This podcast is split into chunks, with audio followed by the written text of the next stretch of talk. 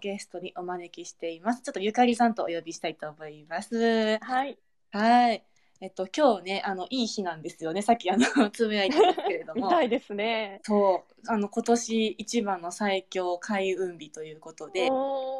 一粒万倍日でもあり、天赦日、天赦日でもあり、虎の、虎の日でもあり、あの、めちゃくちゃのすごい日っていうことで、何を始めるのもいいし、あの、お金とかも虎の日があるからかな、よりお金がこう、巡りが良くなるみたいな。何めっちゃいい日になっております。あーだからお財布を新調されたんですあ、ね。そうです、そうです。今日あはーお財布を新調しました。ゆかりさんはどうですか？いいねなんか今日何かありました？はい。今日はもういつも通りお仕事させていただいて楽しく。はい、いつも通りが一番ですはねい。そうですね。はい。お仕事があるのはありがたいことです。ね、こんないい日だなっていうことを今日思いながら、はい、始めるんですが、えっとまずちょっと、ジストリーについてちょっと説明をあのいつもさせてもらってるのでやりたいと思います。えっと、ジストリーというのは、えっと、ザ・ストーリーと書きまして、えっと、看護師が理想のキャリアを実現できる社会を作ることを目的とした、えっと、会社となっております。で、私もちょっと、そうだな、夜なキャリ自体は先月の2月から、えっと、担当させていただいてまして、やっぱそういったその看護師、いろんな、私自身いろんなあの看護師としてのなんだろう働き方をチャレンジしてみたりいろんな生き方をしてきたのでなんかそういうのを皆さんにももっと広げていきたいなって思ったのもあってちょっと夜なキャリやらせてもらっているのもありますしやっぱりあの看護師の皆さんって結構こう一生懸命普段やっていて学びたいこととかたくさんあったり、あのすると思うんですけどなんかちょっと視野が狭くなったりなんか自分はこれしかないとかなんかちょっとこう狭めてるところもあるんじゃないかなって思ってるので、まあ、その夜なキャリ今回のこのお話とかを聞いて、まあ、そんな働き方があるんだとかそんな考え方があるんだそういうことをしてもいいんだとかそんなことを感じてもらえたらいいなと思っております。はい、であの G ストリーというアプリがありますのであのぜひぜひダウンロードをしてちょっとちらっと中の様子を見てもらえると嬉しいなと思います。えっと、転職のマッチングアプリということでやってるんですけど、まあ、必ずいい出会いがあると思っておりますので、多くの方に使ってもらえるととっても嬉しいです。はい。えっと、以上、はい。ジストリの説明でした。本当素敵ですよね。すごくなんかいろんな方を縁をつないでいかれる素敵な会社さんだなとあーありがとうご思ざい。ます。私もとてもいい会社だなと思っております。ありがとうございます。いや、ありがとうございます。はい。で、下田さんは、あの、福岡で、ね、訪はい問看護をやられてるっていうことで、以前、あの、はい。福岡でジストリーの、なんだ、会議、会議、はい合宿があった時に、福岡行った時に、あのー、あゆかりさんともお会いしまして、はい話できて、いや、すはいごくいい出会いがあったなって、あの時思ったりして、はい、本当にありがとうございます。ありがとうございます。はい。で、あの、以前にも結構いろいろと今まで何してきたのとか、すごいいろいろとお聞きしたんですけれども、はい。はい。今回はちょっとこの場を使ってもう一回ちょっとお聞きしていきたいと思います。はい。はい。ということで、まあ、訪問看護今やられているんですけど、これまでってどんなことをしてきたのか、ちょっとお聞きしてもよろしいですか？はい。はいえっと、私は今はですね、福岡市の方で訪問看護ステーションを運営をしております。で、訪問看護師のあ下田ゆかりです。えっと最最最初はですね、えっと、私は鹿児島出身うんなんですけど、まあ、母が看護師で、うんまあ、看護師を小さい頃からなりたいなと思って、志してな、へー。はい、な、なりました。うんうんうん。で、まあ、最初はやっぱり看護教育の中で、どうしてもやっぱ看護師って病院で働くものだっていうイメージがすごく強くて、うん。母もやっぱり病院で働いてたっていうのもあって、自分もやっぱりこう、看護師のキャリアを積んでいく中で、まあ、病院の中でずっと生涯いるんだろうな、としか思ってなかったっていうのもあって、やっぱ最初はもうどの病院に行こうかな、何かに行こうかなっていう選択肢の中で、最初は急性期の病院で、うん。まあ、バリバリキャリアを積んで、経験積んでうんいこうっていうのをやっぱり志して、うん。とはい、看護師になって、最初就職したのは急性期病院でした。うんうんうん。で、まあ、まあ、あの、やっぱぱり確かにそこでいろんな経験させていただいて、看護師としての基本的な知識とか技術も経験させていただいて、本当にまあ楽しいは楽しいんですが、やはりかなり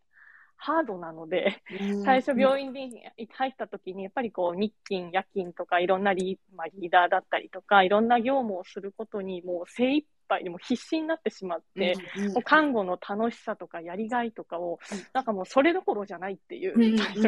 まあそういう状況にやっぱり、必死で、はい。で、もうあの、その日をこなすことが精一杯で、で、まあ、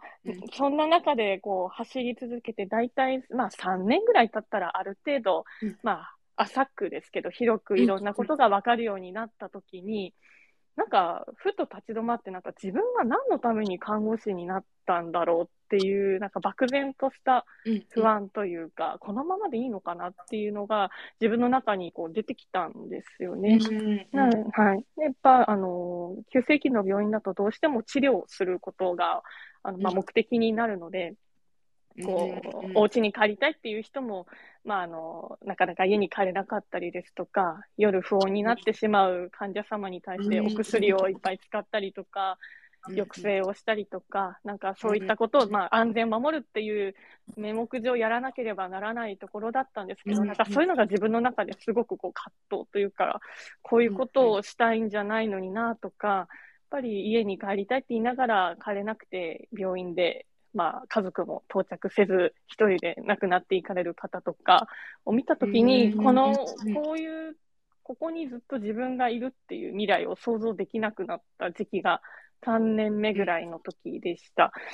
で、うん、はい、なんかちょっと違う世界を見てみた方がいいのかなとか、でも何があるか、その当時は SNS とかもなくて、自分の中でもよくわからない中で手探りで、まあ、あの、いろんなものを経験しようっていう中で、ちょっときっかけになったのが、3年目の時の、まあ、夏休みで毎年海外旅行行くの好きで、いろんなところに いて、いたんですけど、その時に、あの、フィリピンのセブ島にまあ、遊びに行った時が結構自分の中で、まあ、転機というかあったのが、まあ、あの、スラム街とかですね。やっぱりホテル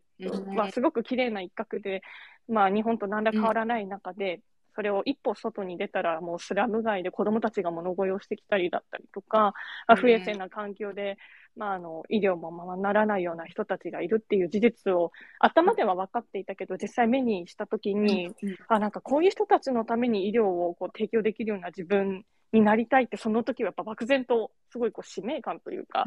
そう思って、はい、最初は、海外に行きたいと、海外で活躍する看護師になりたいっていうふうに、その時は思って、で、その翌年、4年目のと、夏休みの時、1週間を使って、とミャンマーの方に、あの、途上国の医療ボランティアに参加しました。ね休み使って。そうそうです。ね 休み使ってボランティアで完全にボランティアで、はい。やっぱりお金、お給料もらうとか、まあそういうのはやっぱできないので、ね、はい。もうお金を出して、これもなんかやっぱりお金には変えられない経験だし、自分のなんかそこにすごくヒントがあるような気がしていたというか、なんかやっぱりそこに行きたいという気持ちがあって行きました。そこが、うん、やっぱ、まあ病院というかお寺の一角で、まあ、あの診療スペースみたいにこう日本の医療法人がこう借りて医療活動をしているようなところだったので、お金もないし、物資もない、すごい最小限のものしかない貧しい環境ではあったんですけど、なんかそこにはやっぱりこう、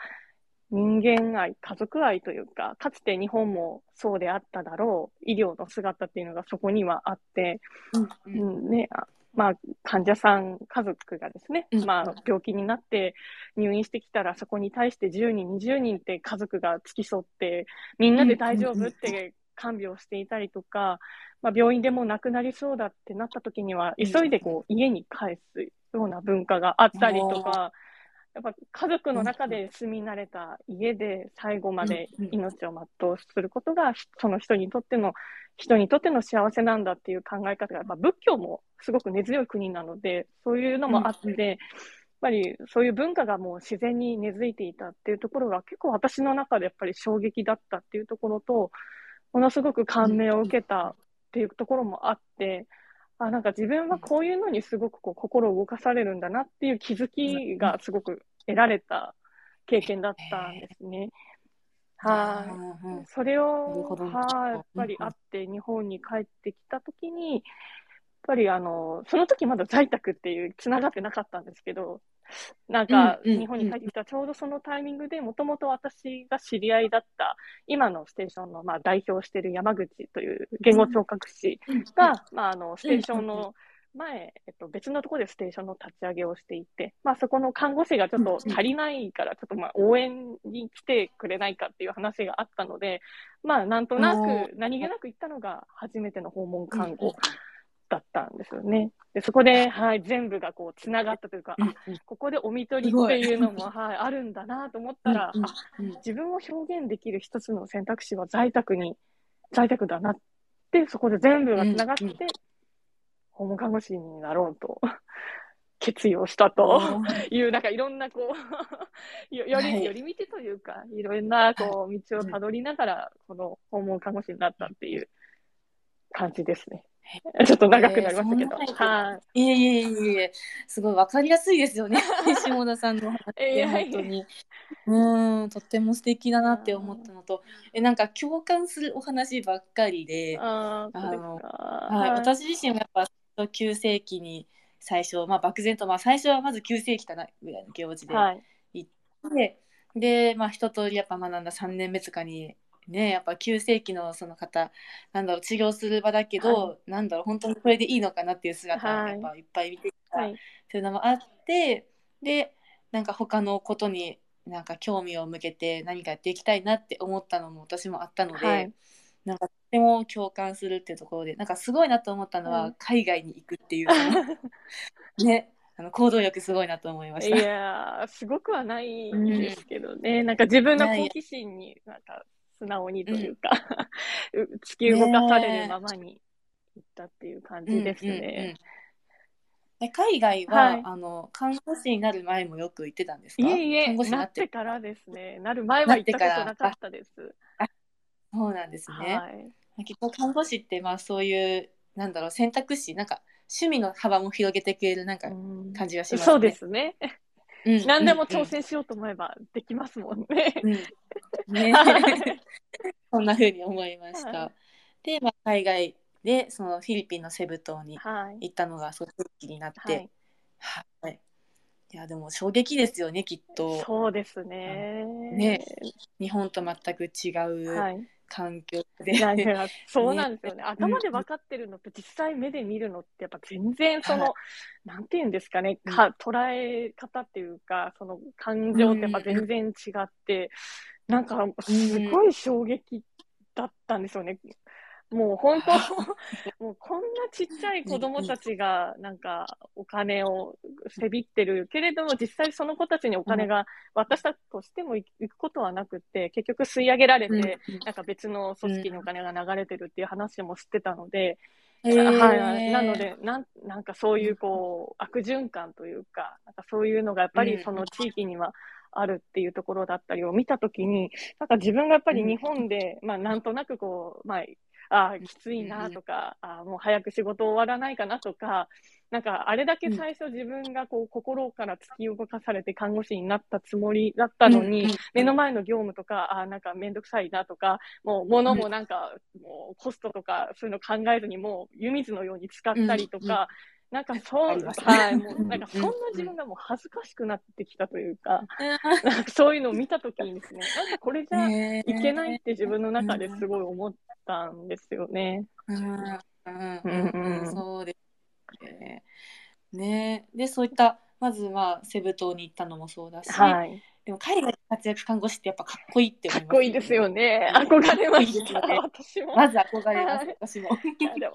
なかなかハードルが高いんですよね。 TOEIC とかの、私本当英語できないわかります。いや、なかなかお金を海外でいただくって厳しいんだなとか、現実も見つつ。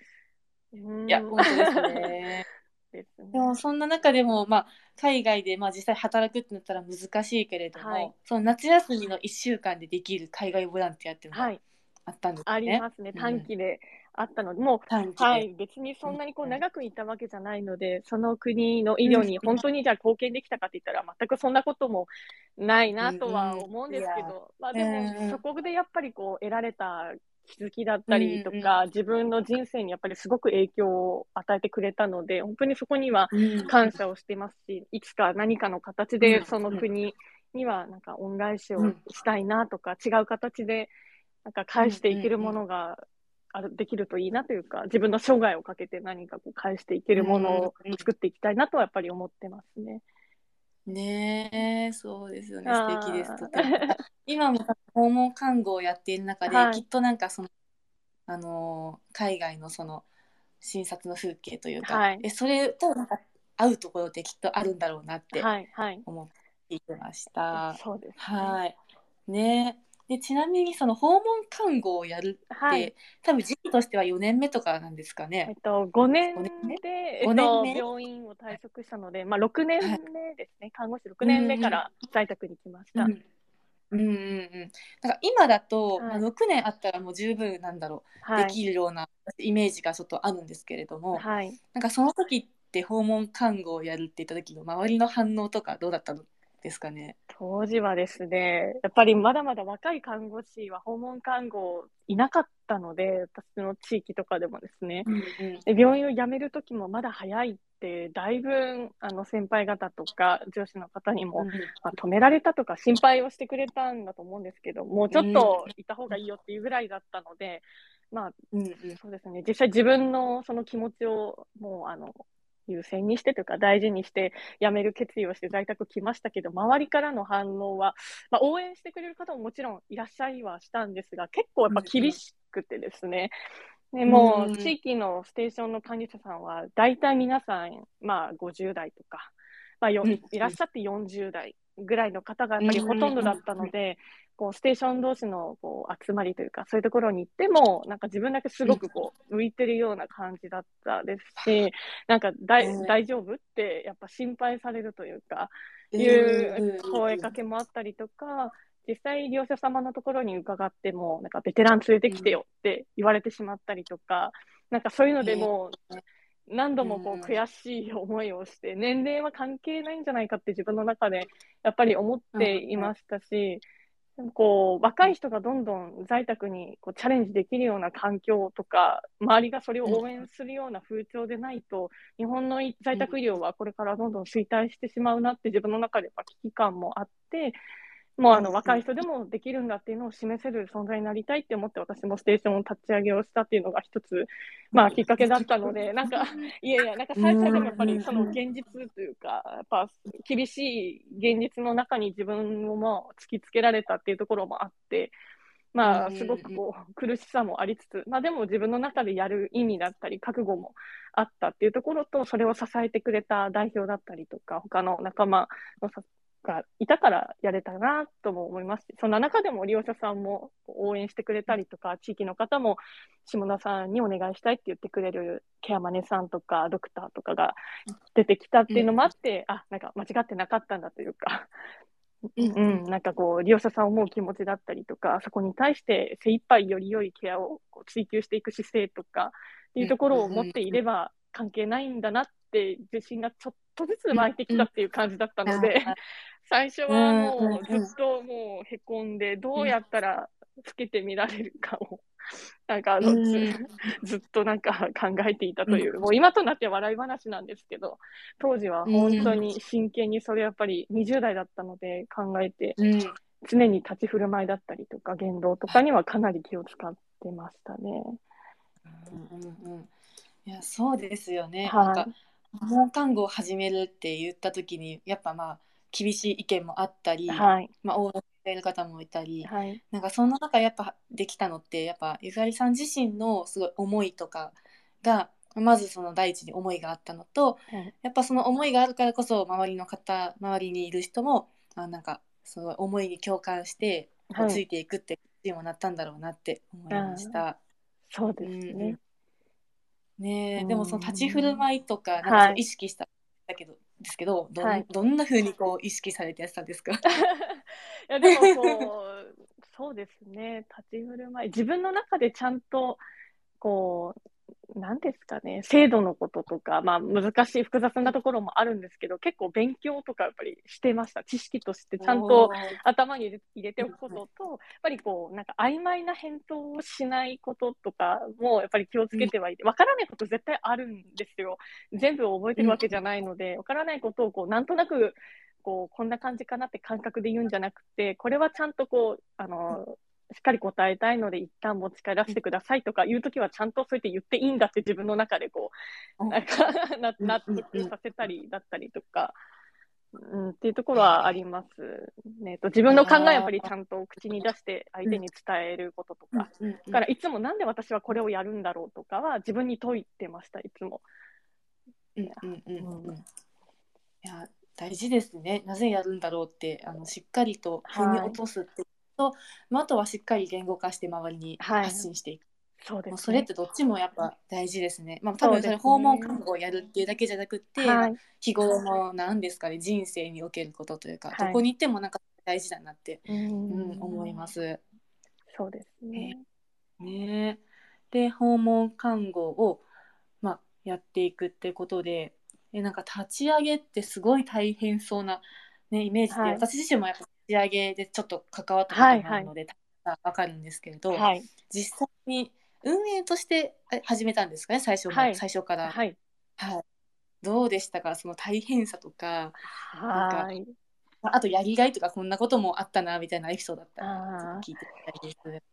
そうですね。やっぱりこう最初自分がこうやるんだっていう思いと、まあその勢いもあってこう始めたところですけど、まあもちろん自分が本当に心からやりたいことだったりとか、うん、楽しいって思えるものをやるやってたので、忙しさの中にやっぱり充実感とか、たのあのやりがいはもちろん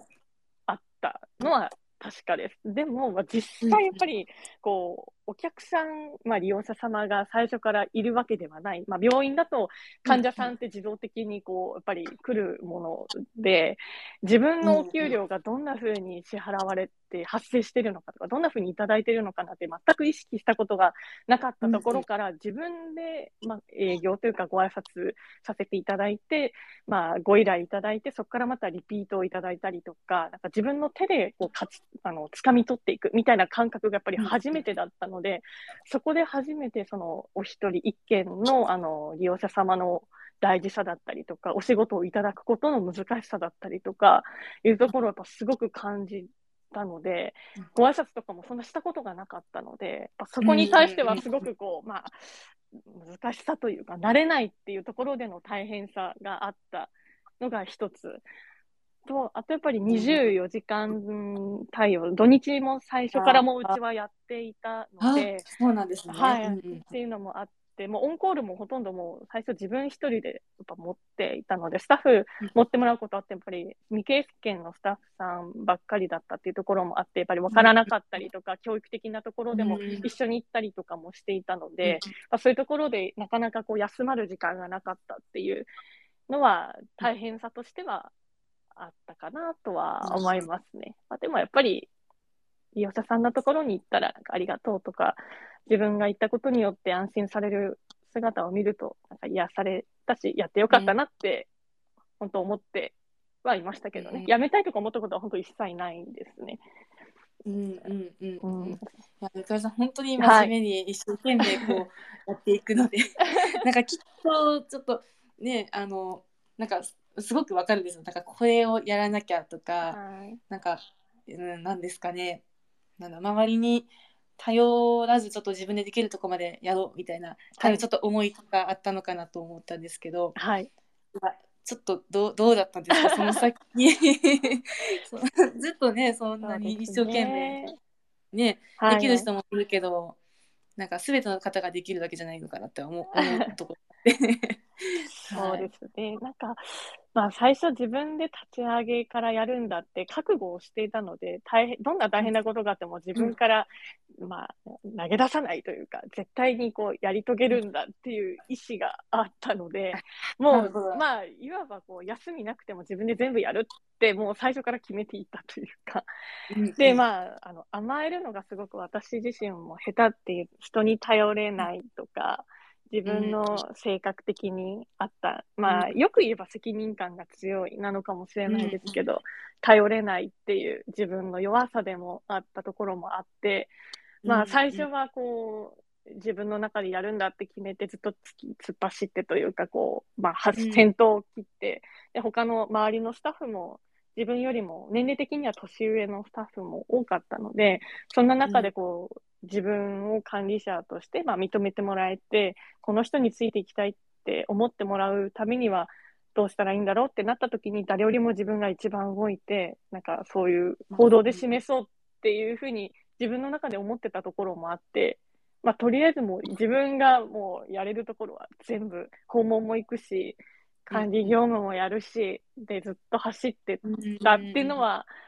実際ありましたけど、なんかやっていく中で、うん、そうですね、まあ、その途中でコロナがやっぱり始まって、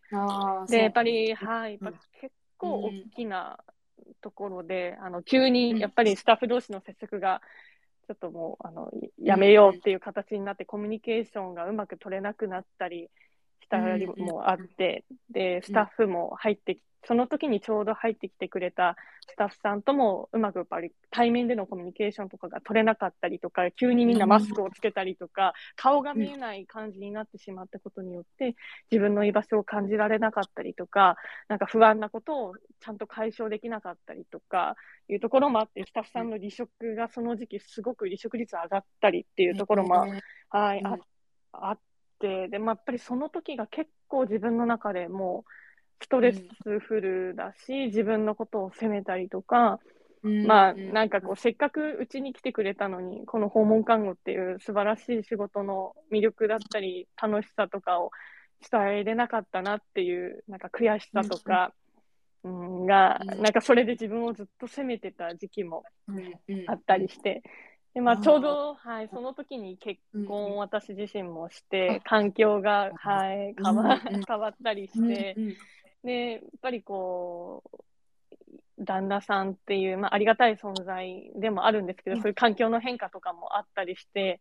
うんです、うんですね、そんなふうにコロナ禍でこう不安定な中で、なかなか自分自身でもこう、まあ、子供がちょっとできなかったりとか、なんかそういう、うん、なんか不妊治療とかもちょっとしてたんですけど、なんかそういう自分のライフステージの変化と、その外的な環境のいろんな変化と、仕事がなかなか安定しにくいっていうところで、結構自分の中でもういっぱいいっぱいになってしまって、休めなかったっていうのもあって、一回すごくこう、もう、どん底に落ちて、仕事ができなくなってしまった時期も、実際は、うんあうんうん。あってですね。ちょうど、はい、2年、3出ましたねいろんなことを。はい。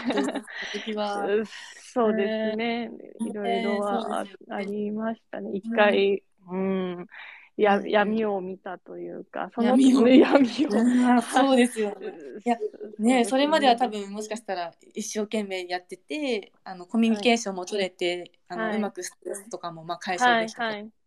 あったと思うんですけど、はいやっ。ぱもうまず結婚ってすごいストレス だと思うんですよ 実実際のところね。そうですはね。はい、まあそれもまあ素敵なことなんですけど、まあ、はいそういったところでいろいろ生活環境も変わってるし、はいコロナ禍でねもう社会全体も変わってで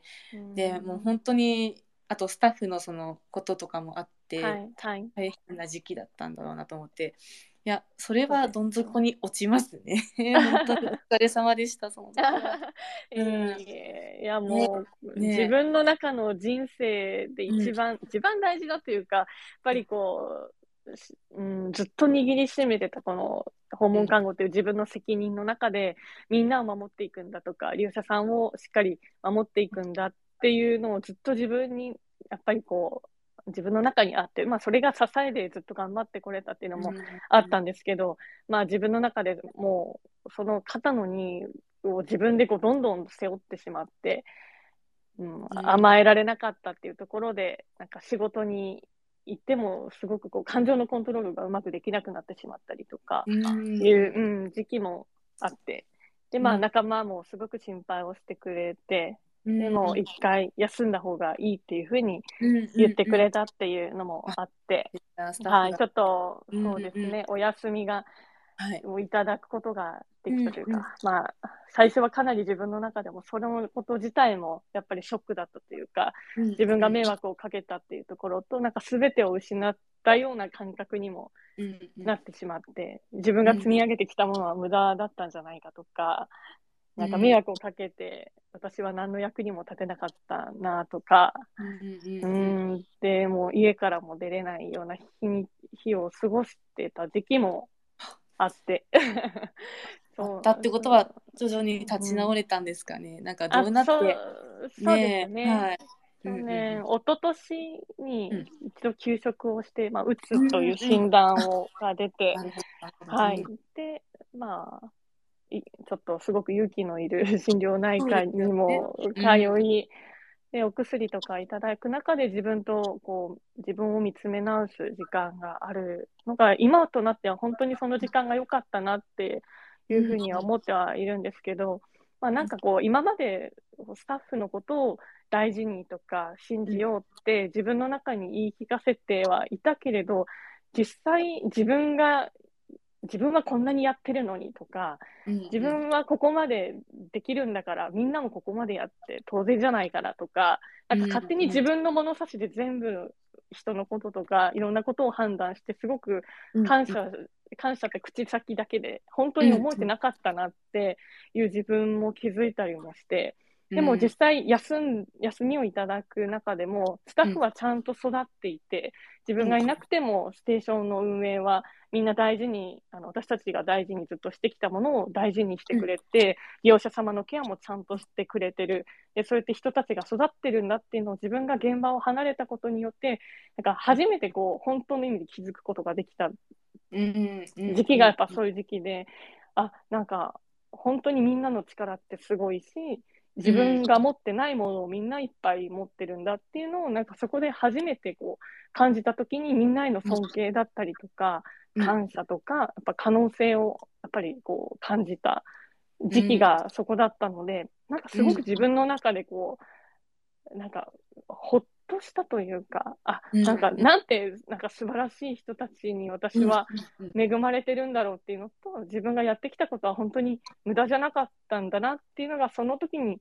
分か,、分かったので、うん。はい、なるほど、はい、そうなんです。ね。それまでは多分自分で自分でってなったけど、お休みがあったからこそ、なんだろう、はい、なんか周りのみんなの力を信じれるようになったっていうあるのかなって、そうですね、うんはい、思ってて、で、いやちょっと質問があったんですけれども、はい、まあ、ちょっと今のことあのお話の中ではもしかしたらあの回答になってたかもしれないんですけどあの頼れないって信用していないってことですか？変な質問をして申し訳ございません。ということで、はい、頼れないってどどう？はい、いや、もうあのおっしゃる通りで、あの、うん、本本本音を言えばというかぶっちゃけ多分私は当時は信用してるって言ってて多分本当の意味で信用してなかったんだと思います。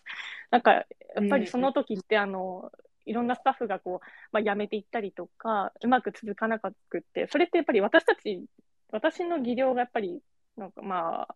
うんうん、まあ、未熟だったっていうところ、自分のあの管理者としての力量がなかったっていうところに尽きるんですけど、でもそういうふうなスタッフにを見てきたから、まあ、自分がスタッフと接するときに何かを教えるときとかも、あどうせこの人も辞めちゃうんじゃないかとか、なんか心の中でやっぱり思ってる自分がいた、いたなって思います、正直。なので、そういうってことは信用できてないし、自分がやった方が早いんじゃないかとか、そのスタッフ一人一人の可能性にちゃんと目を向けれてなかった、ちゃんと信用できてなかったなって思います。なので、本当そうだと思います。うんうん、うん、なるほどなるほど。はいはい。うんうん、多分まあ自分自身では信用しないっていうねことではないんだけれども、はいはい、もしかしたらこう客観的に見た時に実際のところは信じきれていなかったっていう時もあったかもしれないけど、あったなもしれないなって思います。ね、はい、そうですよね。でもまあ休んでなんか休むとまあ今まで自分がやってたことを自分やらなくて大丈夫かなとかすごく不安になって。るとは思うんですけどきっと周りのスタッフがそれを、はい、多分ゆかりさんがやった部分の仕事を全部カバーできたし、はい、いなかったからこそ、はい、なんかそのみんながこうできることが増えていったっていうのもあるはいはい、きっと、うんうん、そうですね。なんか本当にみんなの可能性をすごく見たし、感じたし、そこに対して、いや、本当にすごいなっていう気持ちと感謝の気持ちがすごく出てきて、なんかそこからやっぱりみんなに対するこう接し方というか、自分の中の感じ方がこうガラッと変わったというか、うん。っていうのもあって、やっぱり一人一人が大事だし、その人の可能性だったりとか、やっぱりやりたいって思うことを大事にしたいなって本当に思いますし、なんかうちの会社にせっかくこう来てくれて、この訪問看護っていう素晴らしい仕事に興味を持ってくれたからこそ、この仕事を楽しんでほしいですし、やっぱり、でも仕事だけじゃなくって、自分のあの人生もやっぱり大事にしてほしいっていう気持ちも、なんか同時にやっぱり湧いてきて、仕事仕事って看護師さんどうしても目の前の患者さんのためにとか、そこに対して一生懸命自分のことはこう二の次で注ぎ続けて、で、結局なんかこう燃え尽きてしまって、私何がしたかったんだろうってなる看護師さんをやっぱいっぱい見てきてるので、なんかそう、そうじゃなく、まあそれももちろんすごく素敵なことだし、それがあるから日本の医療とか看護師ってやっぱりこう、まあ成り立ってるって思うんですけど、やっぱり一番大事なのって自分だったりとか、自分の周りの家族とか、自分の大切な人がやっぱり一番大事だと思ってるんですね。ねもう自分を大事にすることがで、初めて利用者様とか患者様に対して愛を注げるというか、思いを持って一生懸命こうケアができるんだと思ってるので、やっぱり自分を大事にすることっていうのをやっぱり大事にしてほしいし、なんかそういうスタッフの人生とか、長いライフステいろんなライフステージとかですね、うちのステーション20代、30代のスタッフとかがやっぱり多いっていうのもあって、まあ、あの、これからまあ、一人で仕事を、こう、結婚をしないっていう選択もありですし、結婚をするっていう選択とか、子供を産む、産まないとか、いろんな選択も、やっぱ大事にしてほしいし、一緒にこう、守っていきたいなって、こういう自分の経験を通して、スタッフに対しての思いがすごく変わってきたなっていうのはありますね。はあ、なるほど。はい。なんかすごい今までのと、はい、多分ゆかりさん自身の今までの物件もあるね、いろんな経験をしてきたからこその今の思いだとは思うんですけど、あの、はい、自分の人生を大事にしてほしいっていや本当に真理だなって思っていて、はい、結構自己犠牲じゃないんですけどこう周りのために周りがなんだろう相手のために手こう尽くしてやって燃え尽きてしまうっていう結構ありがちなことかなって思うんですけど、やっぱ本当に深井さんのおっしゃる通り一番大事なのは自分でもう本当にまずは自分、はい、あとは身近な家族とか周りにいる人、うん、なんかその、さっき自分を大事にするからこそ周りにも愛を捧げることができるっていうのがなんかすごく素敵な言葉だなと思っていて、ゆかりさんなんか愛ですね。愛担当ってあるんですか？本当に愛にこう満ち溢れたお方だなと今しみじみ感じありがとうございます。はい、でさっきのその20代30代のスタッフが多いってなんかそうですね、はい、最初ほら50代のなんか訪問看護師が多いっていう、その福岡のねもともとの訪問看護は多かったっていうところから、すごいですね、今リバティですね。訪問看護ステーション、はい、その今のこのステーションになるまで何年今経ったんですかね。立ち上げて。今5年なりました。はい。すごい。5年で20代30代のねなんか最初に思ってたちょっと若い方はちょっとみたいなところから若い20代、はい、30代でもできるっていう、はい、その思いが今実現してるんじゃないかっていうすごい そうですね、うん、今もう訪問看護立ち上げをしようっていう若い看護師さんたちやっぱりとても増えてるので、うん、やっぱり SNS のあの力と影響もやっぱりすごくあって、私の地域でも結構若い方増えてるので、すごく嬉しいなって、ね、本当に、はい、思いますね。なんか同志が増えていってるっていう感じと、すごくもう自然になってきたっていう、まあ、福岡の方ではですね、ちょ徐々になってきたのかなっていうふうに感じるところも、ありますね。はい、やっぱ受け皿をゆかりさんが作ってくれたっていうのがやっぱ大きいんじゃないですか。まずその第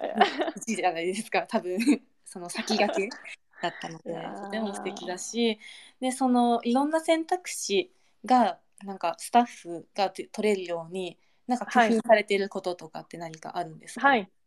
はい、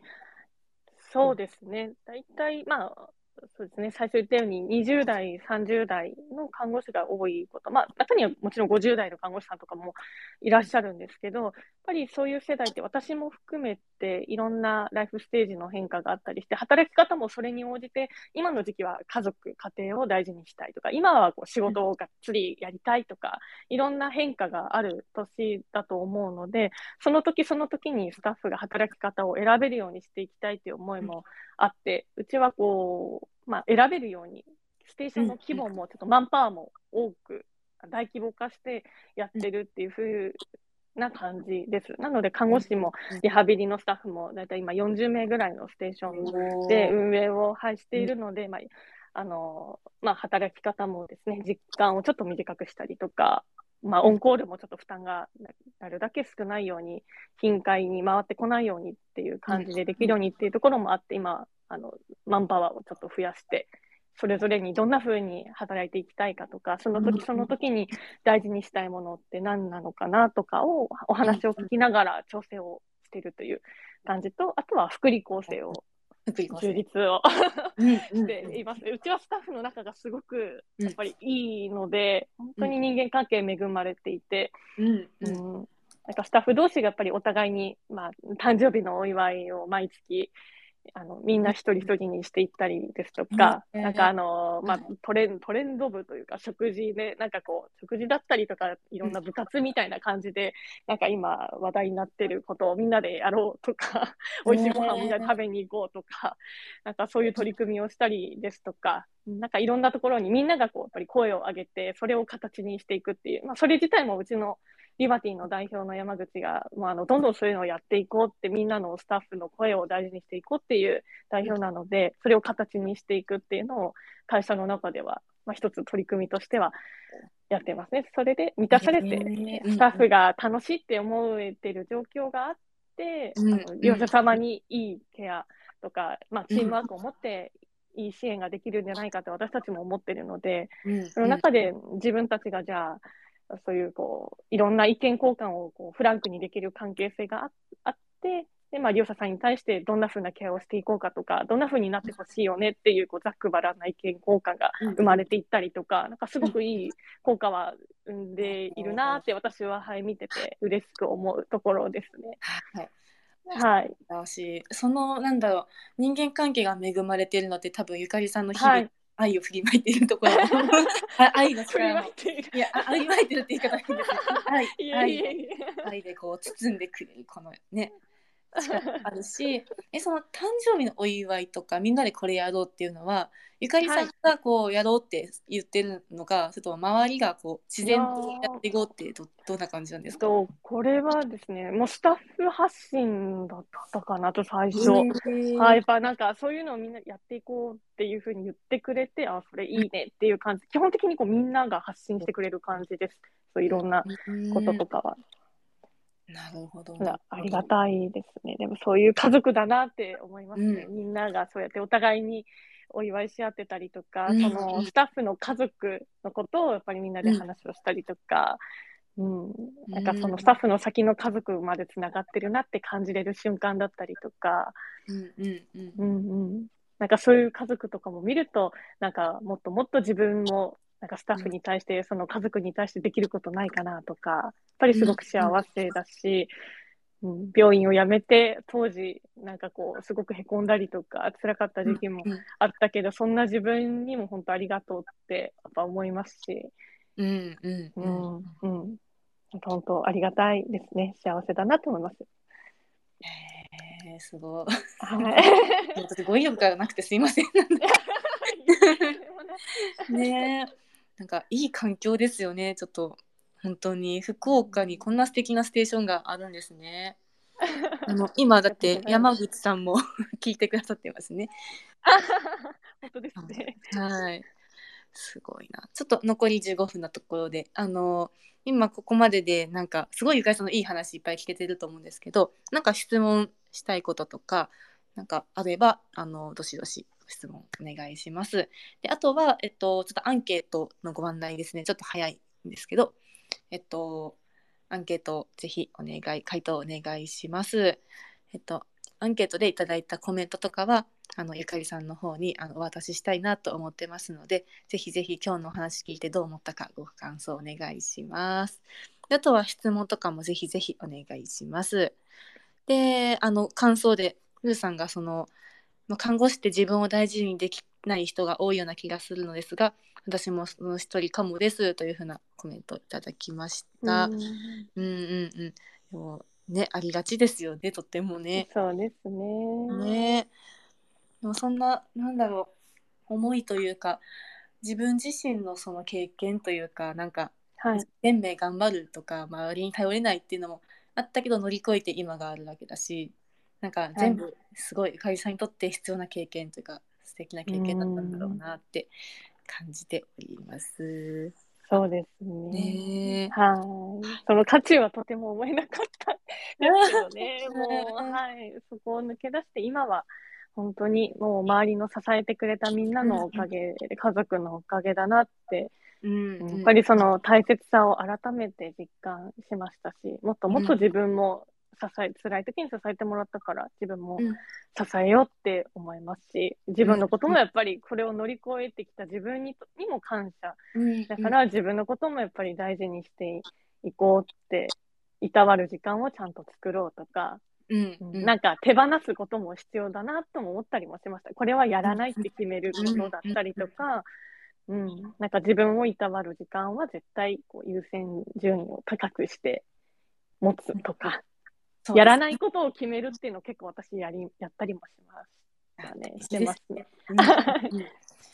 いやなんか余白が大事だなって私も思っていてそうですね。うんはい。まあ、心に余白あとは多分頭で考えすぎないっていうのも私はすごい大事だなってうん、思っていて、ああ、うんなるほど。なんかこう何もしない時間を作る何もはい。ああ、大事ですね。そんなのが大事なんですね。なんかその一応はい今回のテーマの中に、まあ、立ち上げの話と看護師の働き方に対する思いってところでテーマで挙げたんですけど、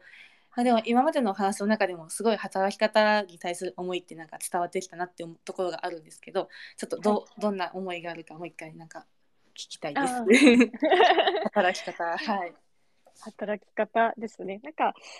そうですね。まあ自分自身もそうですし、スタッフ一人一人も、やっぱりなんでこう自分がこの仕事をしているのかとか、なんかその先にどんな人生を歩みたいのかとか、やっぱりそれをこう明確にしていくことと、やっぱり一緒に働く私たちもそのスタッフの思いをちゃんと理解をして、一緒に受け止めて伴走していく。その一緒にその人生を作っていくっていうのが、まあ私にとってその働き方として大事にしてることではあります。なので、スタッフもやっぱり仕事の中の人生ではないよっていうところは話をしていて、長い人生があって、自分がありたい姿だったりとか、行きたい方向だったり、なんかそこに行くための手段でしかないので、だから看護師も、まあ、訪問看護が絶対ってわけでももちろんないですし、いろんな働き方とか、まあ、自分がその仕事に対してのスタンスとか、まあ、かける比重だったりっていうのもその時々で変わってもいいし、そうやっていろんな調整をしながら、自分の歩みたい人生をどんどんこうやっぱ歩んで、本当に幸せだなとか、この仕事をしてよかったとか、このリバティに入ってよかったって思ってもらえるような状況を作っていくことが、私にとっての幸せなので、なんかそういったところをこう、一緒にスタッフと考えていくっていうのを大事に私はやってますし、一人一人にもその人生をやっぱり考えていくっていうのを大事にしてほしいなと私は思っています。ありがとうございます。はい 人生も100年時代とかはい。し結構長くなるんですけど特にそのはい。働く時間って人生の中で最も長いのかなと思っていて、まあ、その働く、うん、時間もなんだろうより良い時間になったらいいし働き方とかこう生き方ってどんどんその都度都度変わっていってもいいもの、特に女性なんかはねライフステージがいろんなもので変わるのが当然なので、はい。なんかそのステージごとに選べる選択とか、まあ、その時々の人生の在り方いろんな選択があるよっていうのを多分実現できるのがゆかりさんのステーションなんだろうなと思いました。ありがとうございます。私もまだこれからなので、あの一緒に泣いたり、笑ったりしながら、うん一緒に作っていけたらいいなって思ってます。はい、えこれからどんなステーションにしていきたいとか、はい、今後のなんか目標とかってあるんですか？そうですね。なんかもっともっとこう働き方だったりとか、まあ、病院で頑張ってるけど、なんかちょっと違う環境に身を置いてみたいとか、まあ、もちろん訪問看護に興味があるっていう人だったりとか、なんかそういう人たちともっともっとこうつながっていったりとか、なんか自分の会社だからこう形にできるものだったり、まあ、感じてもらえるものだったりっていうのをどんどんどんどんこう提供していきたいなとかそういう中で私も学ばせてもらうことだったりとか一緒に味わえるこう感動とかなんか喜びとかをこう一緒にシェアしていきたいし、まあ、いろんな悩みとかも一緒に考えながら一緒に乗り越えていけるようなそんな仲間のような家族のような人を増やしていきたいなと思ってます。ありがとうございます。はい、すごいいいお話が今日聞けて ありがとうございます。えー、こちらこそ、ありがとうございます。うんうん、はい、まあ、ちょっとね、いろんな方にも今聞いてもらっていて、多分途中から入ってきた方もいるかなと思うので、まあ、ちょっとこれまでの話の振り返りというか、はい、えっと、ちょっと。えー、おさらおさらい をちょっと私の口から言うので合ってるかどうかちょっと間違ったら訂正お願いします。はい、えっと今までのゆかりさん。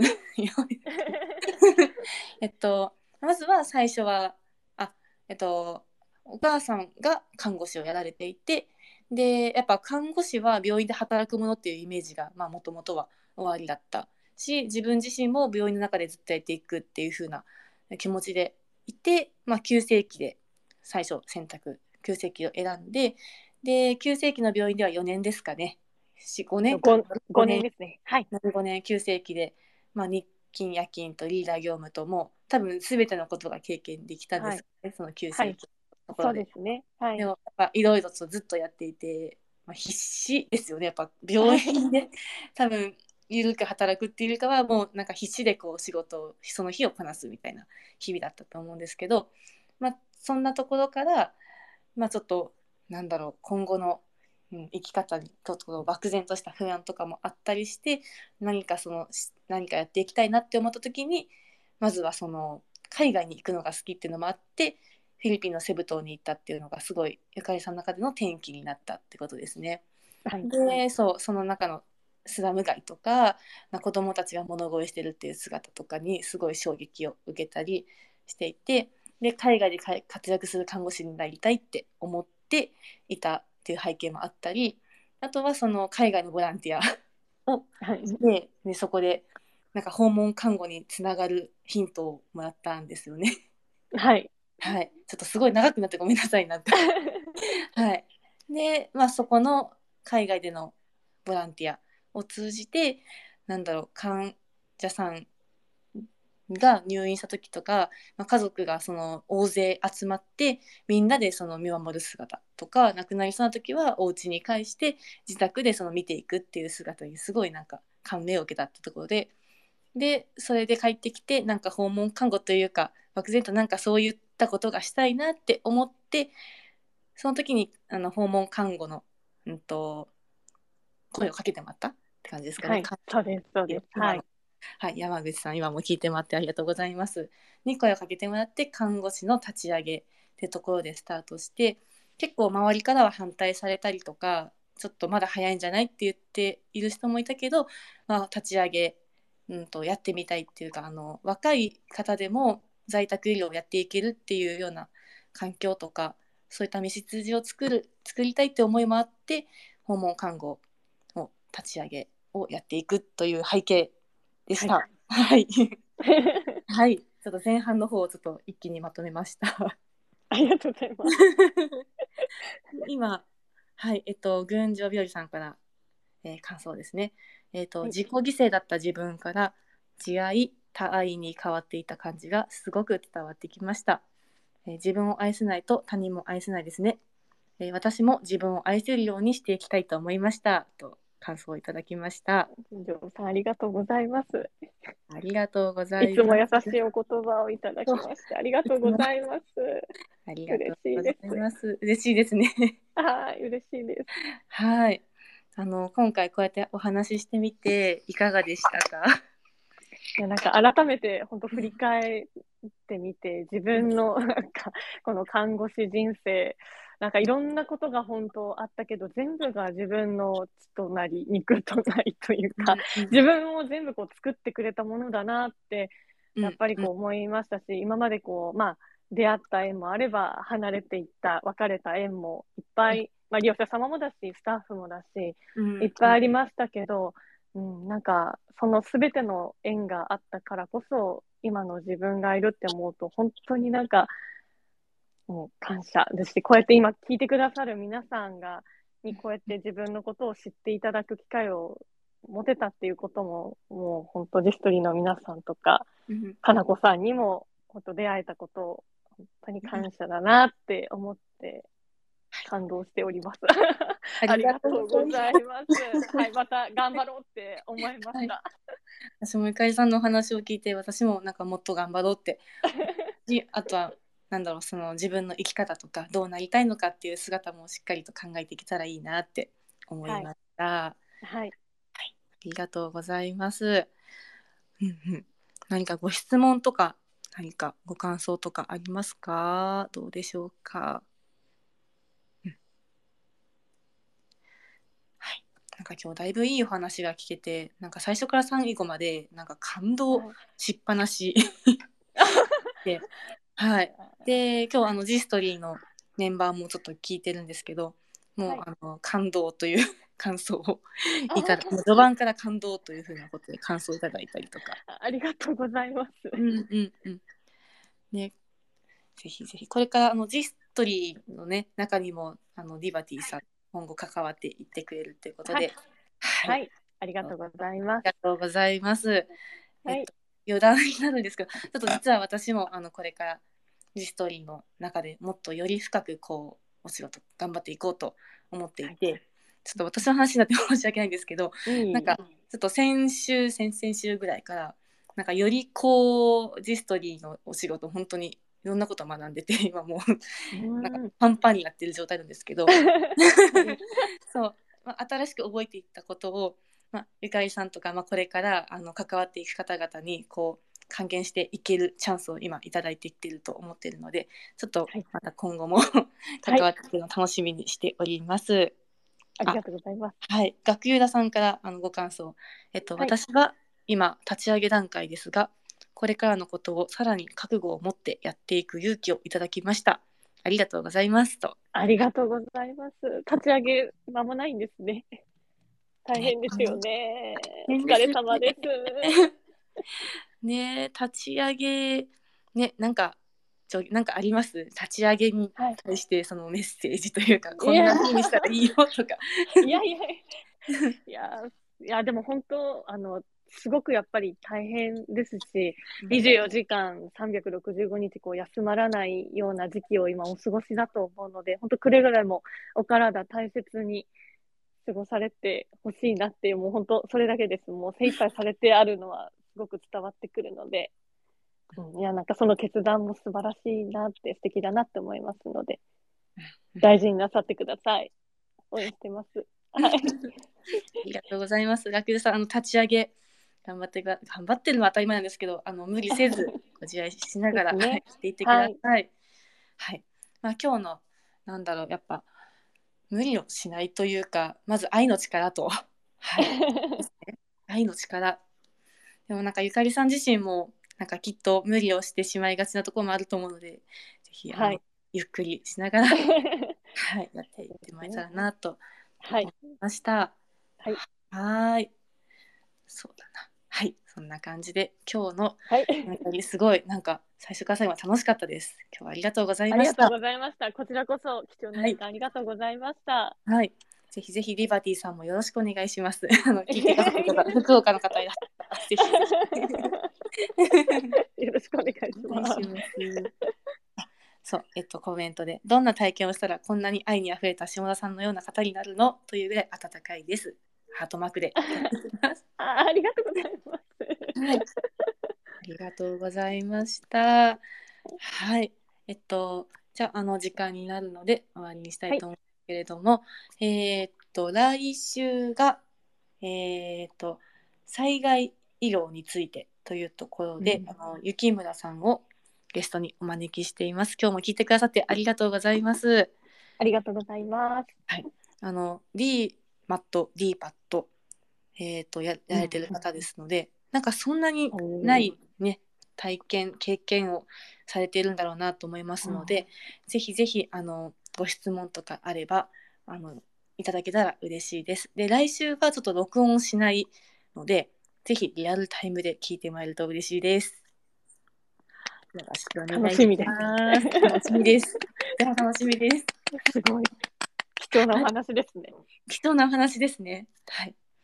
はい、よろしくお願いします。うかりさんのお話もとっても貴重だ。本当に勉強に学びになる時間でした。ありがとうございました。こちらこそありがとうございました。あございました。では、はい。はいアンケートぜひぜひお願いします。りがとうございます。ありがとうございます。